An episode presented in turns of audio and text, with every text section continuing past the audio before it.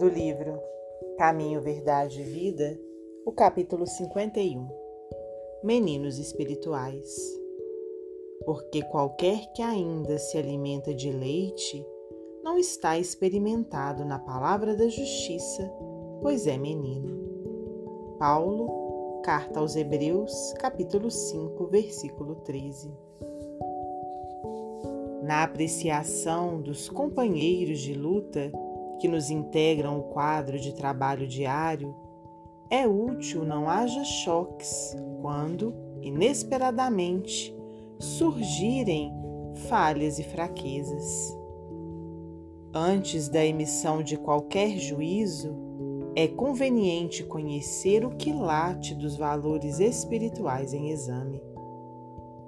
Jamais prescindamos da cooperação ante os que se desviam do caminho reto.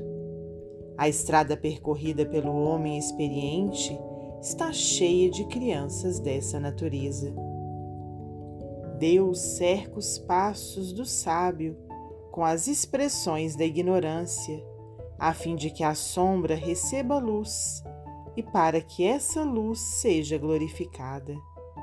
Nesse intercâmbio substancialmente divino, o ignorante aprende e o sábio cresce.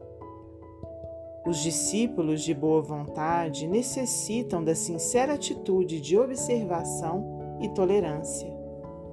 É natural que se regozijem com o alimento rico e substancioso com que lhes é dado nutrir a alma.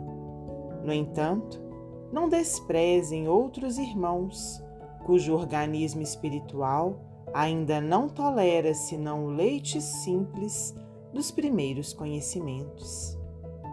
Toda criança é frágil e ninguém deve condená-la por isso.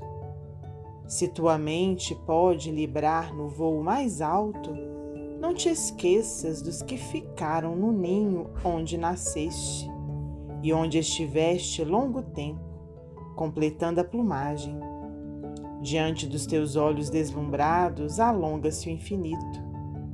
Eles estarão contigo um dia e, porque a união integral esteja tardando, não os abandones ao acaso, nem lhes recuses o leite que amam e de que ainda necessitam.